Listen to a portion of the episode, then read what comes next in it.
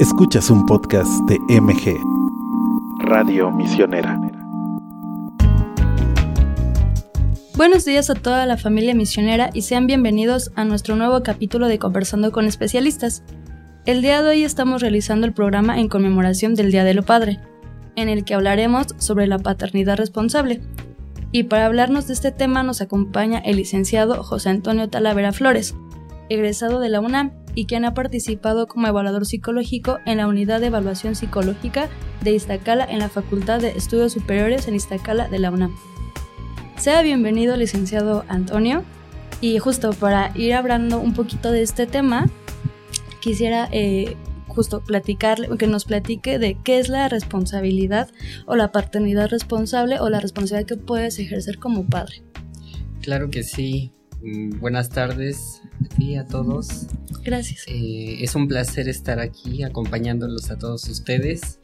Y claro que sí, ahora en este mes en el que se festeja al padre, que también tiene un lugar en la familia, que estamos en una cultura en la que la madre tiene un lugar muy especial, claro, pero también el padre este, tiene un lugar muy importante en la familia y poco a poco eh, esta actividad del padre no solamente se tiene que ver en una cuestión de proveer, una cuestión económica, sino prácticamente la sociedad ya exige más la participación de, en este caso, de los varones en cuanto a la familia, en cuanto a las tareas domésticas, en cuanto a las tareas educativas, de cuidado, de la limpieza.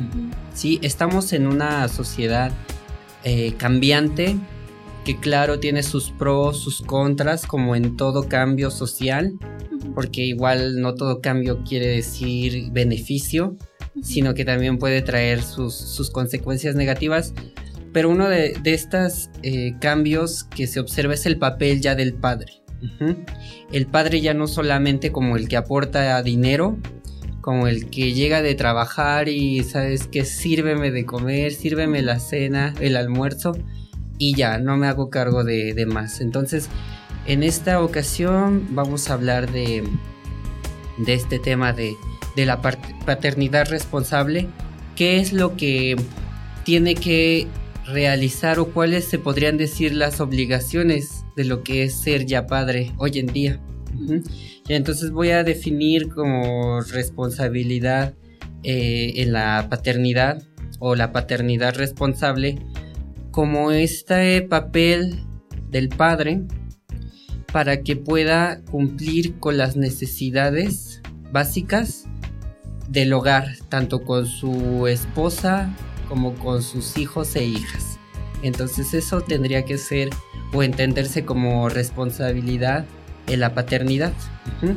No solamente cubrir estas necesidades económicas de sustento de un techo, sino necesidades de socioemocionales, de educación, de mm, trabajo en equipo, de socialización, de ocio, diversión, ¿sí? Entonces es toda una gama y este e, eso eh, se enrollaría en, lo que es la, nueva paternidad, ¿no? Una paternidad responsable. Sí, claro, porque como nos comenta Lick, eh, justo al periodo del tiempo que hemos estado viviendo y cómo hemos ido evolucionando, la paternidad creo que todavía hoy en día también es como muy simbólica en esta parte de el padre tiene que ser 100% el proveedor económico. Y ahorita actualmente ya de repente los papeles pues son inversos, ¿no? A lo mejor ya hay padres que se quedan en casa, ya hay mujeres que salen a laborar y de repente nosotros como sociedad ver ese tipo de dinámicas nos hace un poco de ruido, nos cuesta trabajo entenderlo, ¿no? Y justo para, para empezar un poquito más el tema, eh, ¿usted eh, cuándo cree que debemos como de, de, empezar a orientarnos de qué es paternidad responsable? Porque también esta parte de la paternidad es justo la planeación, ¿no? De si quieres tener hijos, si no quieres tener hijos, qué puedes hacer en este aspecto. Entonces, ¿usted cuándo considera que se inicia la paternidad responsable en la vida de los hombres? Sí, mira, puede ser en diferentes etapas, pero yo creo que los temas de paternidad como los de maternidad se tienen que trabajar desde la infancia. desde las primeras etapas del desarrollo. ¿Por qué? Porque desde un principio se tiene que saber, hacer saber al, niño y también a la niña qué es ser padre, cuáles son sus roles, cuáles son sus tareas, sus obligaciones. Y si bien trae consigo beneficios, trae consigo muchas posibilidades, mucha apertura, también está limitado y también está reglado. Entonces desde niños se tiene que eh, dar a conocer a, a los niños, a las niñas, sobre qué es ser padre, que implica una responsabilidad, que traer hijos al mundo no es cualquier cosa. Entonces, hacerles saber desde un principio, claro, esta parte económica que se tiene que trabajar para dar un sustento y para proveer a, los hijos y a la esposa, en este caso si el padre es el proveedor, pero igual tiene que hacerse responsable de las necesidades del niño o de la niña, como en el caso de que cuando tengan alguna duda, cuando tengan algún tipo de temor, una inquietud, cuando sea, tengan algún problema o dificultad, y cuál es el papel del papá, cómo va a intervenir para la solución de los problemas. Entonces hacerle ver a los niños y no es una cuestión de desilusionarnos, ¿no? Sino una cuestión de que desde pequeños sepan y tengan en mente que ser papá o mamá eh, no es un juego, que bien se pueden divertir, sí, pero implica muchas responsabilidades. Entonces, eh, en las niñas eh, se observa más este juego simbólico de la familia, ¿no? De que yo soy la mamá y, empiezo a planchar. Y, de los niños casi no se observa. Entonces sería muy interesante en esta parte lúdica meter a los niños en estos juegos de rol en los que lleguen a interpretar el rol de un papá y observar cómo los niños eh, pueden desempeñar ese rol e identificar, ¿no? Porque puede ser que un niño pueda a lo mejor en su dramatización empezar a golpear a su pareja, ¿no? Y entonces ahí checar, ¿no? O a los hijos, o a regañarlos, o a...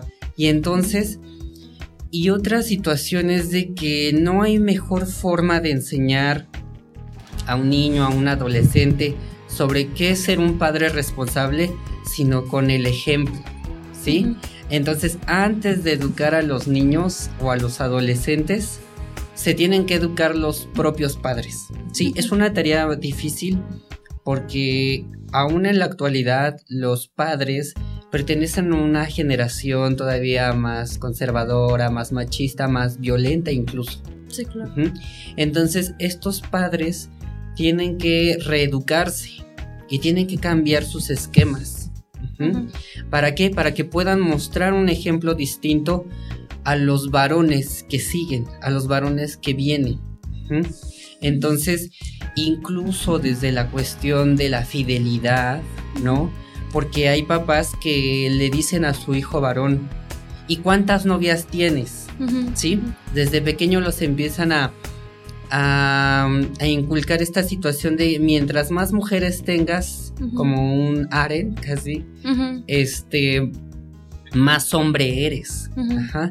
Entonces, que claro, actualmente hay la diversidad sexual es muy diversa, muy amplia, pero este sí hay que hacerles saber que con cada pareja que, que estén implicados, así sean amigos, como se les dice actualmente, amigos con derechos o amigobios, tiene que haber una parte de respeto, Ajá, un respeto mutuo, ¿sí? Entonces, todo esto este, va implicado en esa educación con los niños, pero insisto, la educación antes que con los niños, que sí es muy importante, con niños adolescentes, tiene que empezar con los propios padres. Los propios padres tienen que ir e incluso ya hay talleres que, se llaman escuelas para padres, ¿no? Entonces son estas formas en las que se reeducan a los papás en una cultura más pacífica, más amorosa, más respetuosa y responsable. Claro que sí. Sí, sí, sí, claro. Como usted nos comenta, pues ya, ya tiene que ver mucho con la estructura que tenemos y hemos estado como tratando de cambiar, ¿no? Tanto desde un tema cultural a un tema social. Porque a lo como, como usted eh, nos comenta, a veces el que un hombre tenga cierto tipo de parejas o tenga tantas parejas, es validado por eso, ¿no? Desde, desde ahí partimos le damos ese valor y ese peso de, ah, bueno, él puede con tantas chicas, puede ser con tantas personas, entonces es un buen proveedor, entonces son los valores que les vamos inculcando.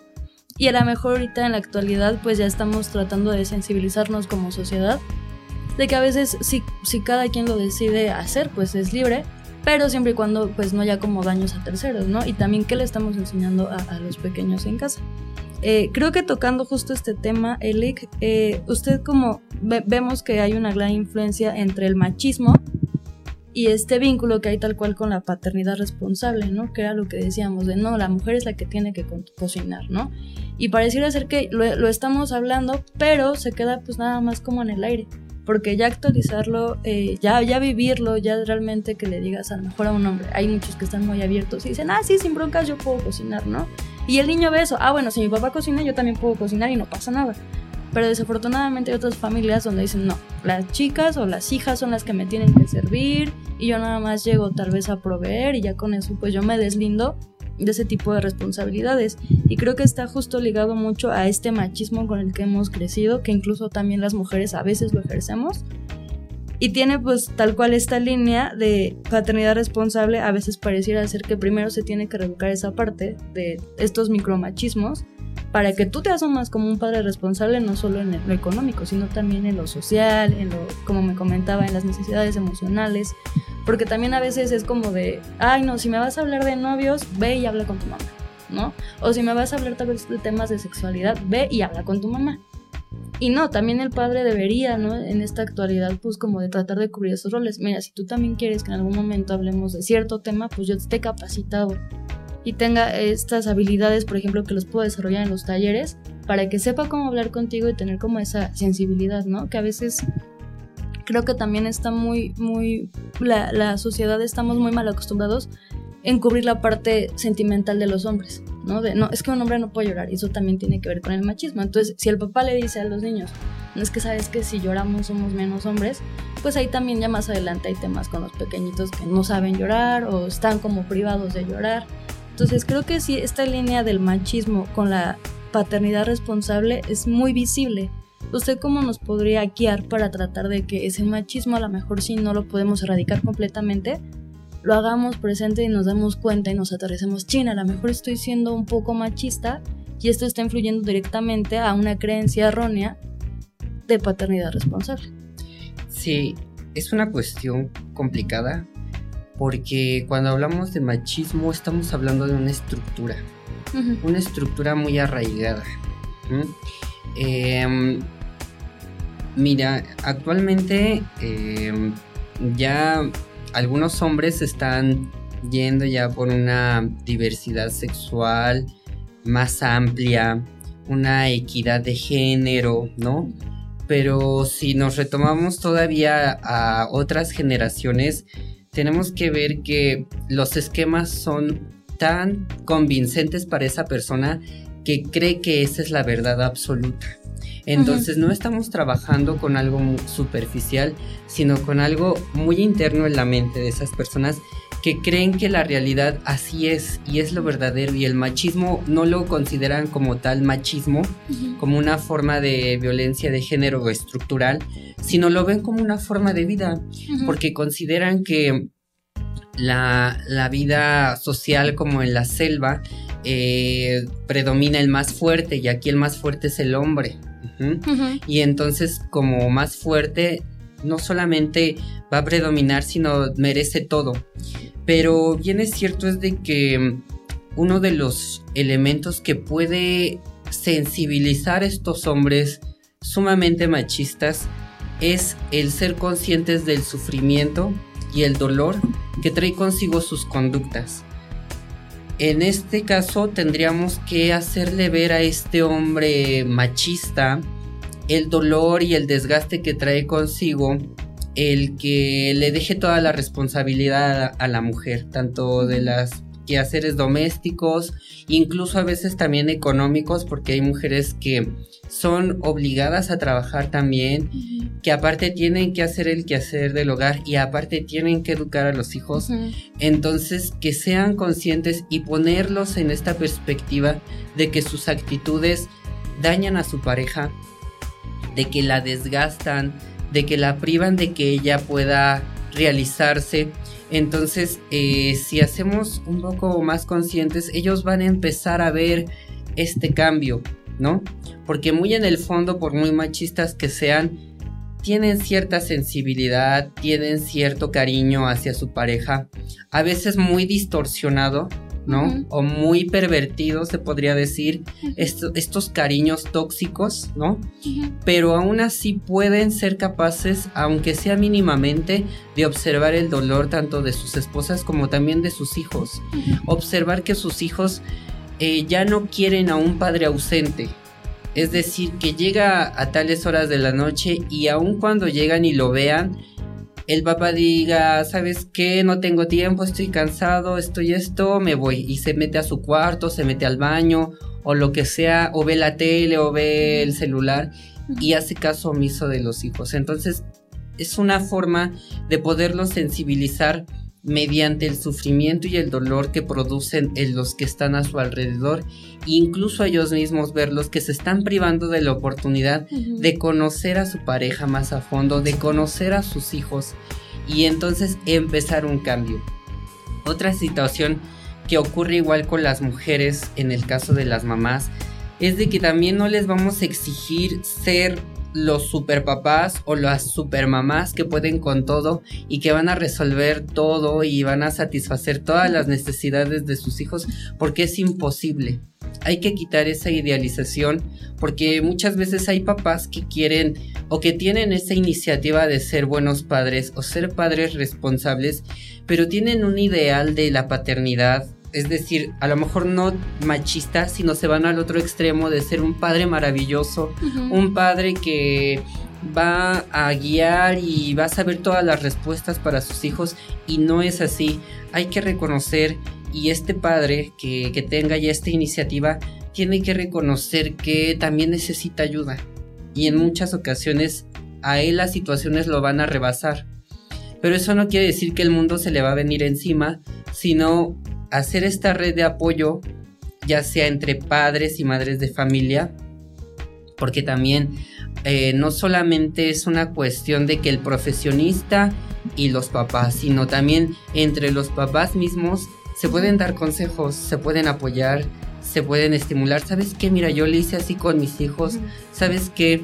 Yo, este, así funcionó con mi esposa. ¿Sabes qué? Entonces, hacer una red, no hay mejor elemento que la unión, ¿no?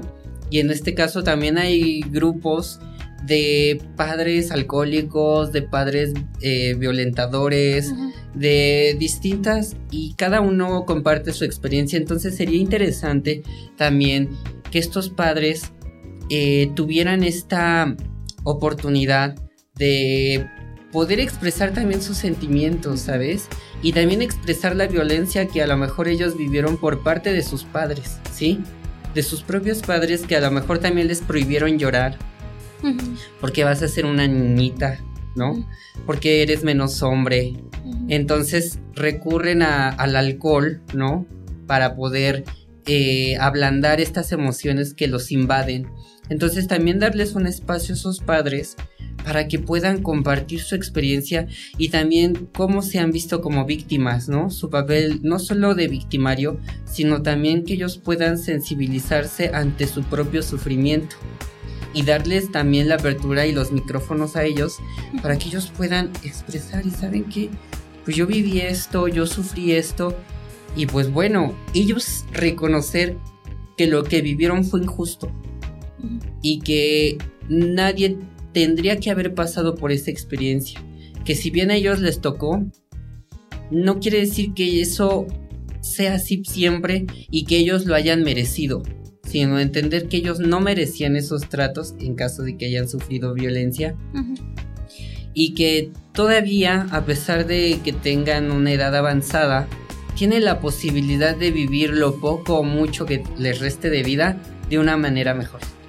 Entonces, obviamente, un papá sano, un papá más liberado, va a tener mayor posibilidad de criar niños más sanos, más libres.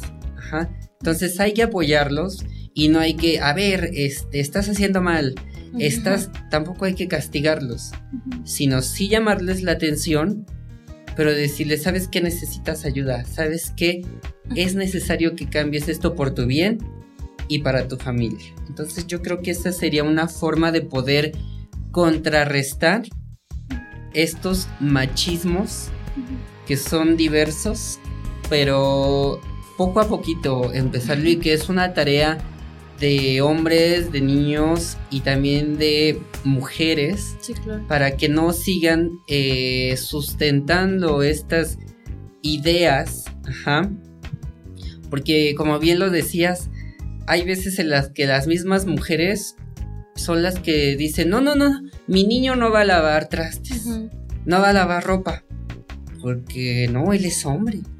¿Sabes qué? Mejor que lo haga tu hermana. Y empiezan a, a, llamarle a las hermanas de estos chicos, ¿no? Entonces, este, hay que trabajar cada quien desde su trinchera. Sí, claro. Pero empezar con esta sensibilización, ¿no? De que no somos robots y de que esto tiene implicaciones tanto, claro, económicas, sociales, pero también lo emocional. Lo emocional y no hay otro indicador más efectivo que el dolor, ¿no? Cuando tú observas algo que duele o en ti mismo, tú no quitas la mano hasta que no sientes que te quema algo. Entonces solamente cuando te haces consciente de ese dolor es cuando generas este impulso a moverte al cambio. Entonces yo creo que esa sería una de las tantas alternativas que se podrían generar en cuanto a esta transición de, se podría decir, de un padre irresponsable a uno más responsable. Sí, claro, porque como lo estábamos platicando en estos ejemplos de eh, padres no responsables, pues viene desde una historia que les enseñaron a ser así, ¿no? Tal vez, ah, bueno, pues sí, era lo que estábamos conversando. Si, si yo en un momento crecí con esta idea de que mi hermana, porque es mujer, tiene que recoger los trastos y los tiene que lavar ella, yo voy creciendo con esa idea y la replico con mis hijos. Entonces estoy haciendo que ellos no tengan ningún tipo de responsabilidad y en un ejemplo pequeño en tareas de la casa, ¿no? Entonces, si yo crecí con la idea de que yo como padre nada más tengo que cumplir con proveer dinero, y a veces es como, es como muy sonada esta parte de como sociedad también nosotros como los les damos ese valor porque siempre está como esta comparativa, ¿no? Que el Día de la Madre se hace el festival y todos los restaurantes están llenos y vas a cualquier lugar a comprar pastel y se agotan todos los pasteles. Y viene como muestra este, este polo del Día del Padre, es como de, no, pues es que a veces a nosotros ni nos hacen festival, ¿no? Entonces creo que desde ahí como sociedad estamos realmente, tenemos que ubicarnos en qué valor le estamos dando a los padres, no solo el tema dinero, ¿no? De que ellos también nos pueden aportar como esta guía tal cual ah, en el matrimonio o tal cual con los hijos, que a veces ellos también se lo pierden y les gustaría a lo mejor guiarnos, darnos ese amor, esa calidad, ese apoyo. Dicen, no, yo como padre pues me, abstengo, ¿no? A lo mejor a veces me abstengo a, escuchar a mi hijo porque eso le compete a la mujer, ¿no? O le compete a las madres. Eh, también quisiera preguntarle acerca de lo que estábamos platicando, que tiene como de la mano, de los padres ausentes, ¿no? Que a lo mejor están los padres ahí, a lo mejor ellos dicen, bueno, pues yo estoy cumpliendo con un gasto, entonces yo con eso pues ya, ya cumplí, ¿no? Ya tengo como la palomita. Y son a lo mejor los que llegan a casa y dicen, ¿sabes qué? O sea, sí quiero estar contigo, pero estoy muy cansado, temas de trabajo, estrés y tal, ¿no? Y aún así, aunque están a mejor ahí de manera físicamente, pues son padres ausentes. Entonces, quisiéramos eh, abordar ese tema ahorita de cuáles son las consecuencias que un pequeñito puede vivir o en, o en todo caso cómo se puede, eh, digamos, mermar la relación de matrimonio por estar con padres ausentes o por estar con esposos ausentes. Claro que sí. Mm, bueno, vamos a dividirlo en dos partes. Este, primero en el caso de los hijos y de las hijas, ¿qué, implicaciones tiene la ausencia de, un, de un padre? Me voy a referir a una ausencia más simbólica, porque igual se observan este gran número de madres solteras que prácticamente se quedan solas para criar a, los hijos y a las hijas. Pero bueno, me voy a referir al caso de que sí está el papá, pero no está como tendría que estar.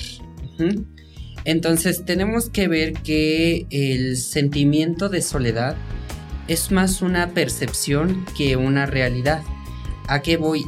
Sentirse solo no es, eh, o sentir soledad, mejor dicho, eh, es una situación en la que no tengo la relación que yo quisiera con cierta persona o que yo necesito con cierta persona. Esa es la verdadera soledad. Es decir, puede estar el papá ahí al lado tuyo, pero puedes sentirte en soledad, puedes sentir soledad porque ese papá no se está relacionando contigo como lo necesitas o como te gustaría. Entonces, ¿qué quiere un niño de un papá o de una niña de un papá? Este, que esté con ellos, que les ponga atención, que les pregunte sobre su eh, mundo interno, sobre esta situación de cómo le va en sus proyectos, tanto en la escuela como con sus amigos, ¿sí? Una persona que esté preocupada. Entonces, este apartamiento en un primer momento le genera tristeza al niño, a la niña, pero también esto mina, ¿por qué? Porque ellos em, necesitan para construir esta, este valor de sí mismos, eh, necesitan de la aprobación de otros. Más adelante como adultos, pues sí, ya uno mismo tiene que generar estos autorreforzadores, pero en el caso de un niño sí requiere, es más eh, pasivo el asunto, porque sí requiere principalmente de estas figuras paternas, eh, esta aprobación, esta valía. Entonces cuando un niño o una niña tienen este sentimiento de soledad y de ausencia, prácticamente se le envía el mensaje de que no tiene el valor suficiente como para que el papá esté con ellos y les preste atención. Entonces esto es un mensaje muy fuerte para, para el pequeño o la pequeña en cuestión porque dice no tengo el suficiente valor como para que alguien se quede conmigo a jugar o me pregunte cómo me fue. Lo mío no importa. Entonces yo carezco de valor. Otra de las implicaciones es de que se, y, no menos importante, es el generar confianza. Confianza en uno mismo, confianza en los demás y en el mundo y en la vida. ¿Por qué? Porque cuando a ti te toca enfrentarte a un reto solo, sin ayuda, sientes que ese reto es muy grande. Pero si ya te sientes acompañado, entonces te sientes con más seguridad de que a lo mejor no hagan por ti el reto, pero sí de que va a haber alguien que te tienda la mano. Entonces al niño también se le envía el mensaje de que se va a quedar solo ante las dificultades de la vida. Y la mínima dificultad se le va a hacer enorme porque va a decir cuando la situación, aunque la situación sea pequeña, siempre puede empeorar. ¿Y qué va a pasar si empeora?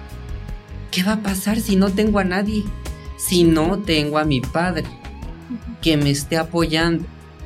Entonces vayamos a una situación de, por ejemplo, de la escuela. Que vaya a lo mejor eh, mal en una materia y tenga esta ausencia del papá. Entonces, ¿Cómo le va a hacer para resolver esta dificultad si no tiene a un guía, alguien que lo apoye, alguien que lo asesore, alguien que se ponga con él a estudiar? Entonces, como va a estar solo, una dificultad pequeña se va a hacer enorme. Y entonces sus recursos se van a, a ver muy limitados. Y esto acaba con la confianza o la minimiza, ¿no? Que igual puede estar mamá y todo, pero bueno, en este caso del papá también es muy importante que esta figura em, de autoridad, de fuerza, ¿no? Sí, de protección. También esté, esté presente. ¿no? Igual hay ausencia no solo de estos padres negligentes que, que, se apartan, sino también hay ausencia cuando están ahí, pero están de una forma violenta o agresiva. Por ejemplo, llega el niño y, ¿sabes qué, papá? Este, quiero, quiero salir a jugar. Y el papá, no, que ya te dije y que te vas a ensuciar y que no sé qué, juega pero aquí nada más. Entonces, aunque esté el papá ahí presente, si muestra esta forma agresiva, ya también le está diciendo simbólicamente de no, no, no, no, no. A mí no me interesa lo que quieras, lo que pidas, lo que necesites. Va a hacer lo que mando yo. Y es una forma de apartarse simbólicamente, afectivamente con el pequeño, la pequeña, y entonces de igual manera se va a sentir alejado. Su agresividad, esta forma, aunque no sea pasivo de, ah, sí, que los ignore, no, sino incluso esta forma activa lo está apartando y está haciendo que el pequeño se limite. Y también le está dando el mensaje de que su, en este caso, sus necesidades, si él las expresa, él va a ser castigado. Y le están dando el mensaje de no expreses tus necesidades, porque vas a recibir un castigo. Sí, claro. Entonces, el niño ya le va a dar temor y van a ser adultos que les va a dar temor defender sus derechos, por ejemplo. Porque saben que sus derechos, cuando ellos los quieren defender, van a recibir un castigo. Que es una agresión, un insulto, el desprecio, ¿sí? Entonces es otro de los mensajes que le envían al pequeño cuando ellos expresan una necesidad y por default el papá em, responde con agresividad. O igual cuando comete un error, si el papá responde con agresividad, el chico ya no va a tener confianza de expresar ese error o esa equivocación. Y algo que, que le afecta mucho es de que le priva su derecho a equivocarse. Solamente Dios es perfecto. Sí, claro. Pero el ser humano va a cometer errores. Pero con esa actitud de los padres se le enseña al niño y a la niña de que tienen que ser perfectos. Y es imposible. Sí, claro. Como seres humanos somos limitados y nos equivocamos. Es nuestra naturaleza. ¿Qué va a pasar cuando un niño se equivoque más adelante? Cuando esa niña. Y entonces salen estos diálogos internos que a veces se exteriorizan que dicen, soy un estúpido, soy una estúpida por qué lo cometí. Y entonces te das cuenta, oye, pero pues... Fue un error. Exacto. Es un error y sí, tuviste varias oportunidades de darte cuenta, pero por alguna u otra razón más poderosa, te equivocaste y seguiste ahí. Y ahora que ya te diste cuenta, en vez de recriminarte y de castigarte, pues empieza a reflexionar. Pero nos volvemos a, atrás a estas dinámicas en las que se castigaba el error. Y no es una cuestión de castigar, ni de insultar, sino, a ver, siéntate, te equivocas, esto que hiciste está mal, tú no estás mal, eso es otro error, ¿eh? Hay que castigar la acción, o hay que corregirla, mejor dicho, pero la persona hay que dejarla intacta. Sabes que yo te amo, tú vas a seguir siendo importante para mí, pero esto que hiciste estuvo mal y hay que cambiarlo por esta y esta razón, porque también hay que explicarle por qué se tiene que cambiar una, una conducta, no solamente de no hagas eso, no. No hagas eso, en vez de eso puedes hacer esto, ¿por qué? Porque te va a traer tales beneficios. Siempre explicarles que si se les va a pedir un cambio de conducta es para un bien. Y así ya va a tener más sentido. Porque muchas veces los niños dicen, bueno, pues ya me dijo que me callara, que guardara silencio, pero pues ¿qué puedo hacer entonces? Y el niño se queda confundido porque no sabe qué hacer entonces. O por ejemplo que un niño pega en la escuela y se le dice, no pegues. Pero bueno, se le tiene que decir entonces qué puede hacer para defenderse. ¿Qué puede hacer para hacerse respetar, no? Y entonces, ¿qué beneficios le puede traer esto? Entonces, esa sería una, una de las cuestiones que, o consecuencias que puede traer la, la ausencia este, real o simbólica de, del padre. Ok. Eh, le, ok, pues justo como lo que estábamos platicando y le, agradezco el tiempo de que haya venido y nos haya orientado justo de la importancia de la responsabilidad que, que, tienen los padres en la familia, ¿no? Tanto en su rol como el impacto que conlleva la sociedad, que haya padres responsables. Y justo para, para seguir eh, estudiando nosotros cómo poderlos apoyarnos desde tal vez desde nuestras trincheras como mujeres, como, como hijas, como tías, como esposas, es importante lo que está platicando de las escuelas para padres, ¿no? Que tal cual es para, justo para aprender cómo tener una relación sana y armónica con, con nuestros hijos. Entonces, en, en, en, dando justo como este tema, por el Día del Padre, quisiéramos también agradecerle a usted que nos prestó el tiempo, que nos guió, que nos enseñó y también queremos pues seguir como poniendo como esta, esta digamos, este balance, ¿no? En la importancia que tiene el padre y que tenemos que reconocerlos un poco más tanto como sociedad, tanto como desde el núcleo familiar. Claro que sí. Ok, muchas gracias, Lick. Entonces, eh, el día de hoy ya terminamos nuestra plática. Fue justo en conmemoración del Día del Padre acerca de responsabilidad eh, paterna, de la responsabilidad que tienen los padres en la sociedad y la responsabilidad que tienen que tener en su núcleo familiar para que no haya ninguna ausencia tal cual con los pequeñitos o tal cual en el núcleo. Entonces agradecemos a la comunidad de MG que nos hayan acompañado el día de hoy para seguir festejando también el Día del Padre en este próximo domingo. Gracias, licenciado. Hasta luego, un saludo a todos los padres. Hasta luego, bye.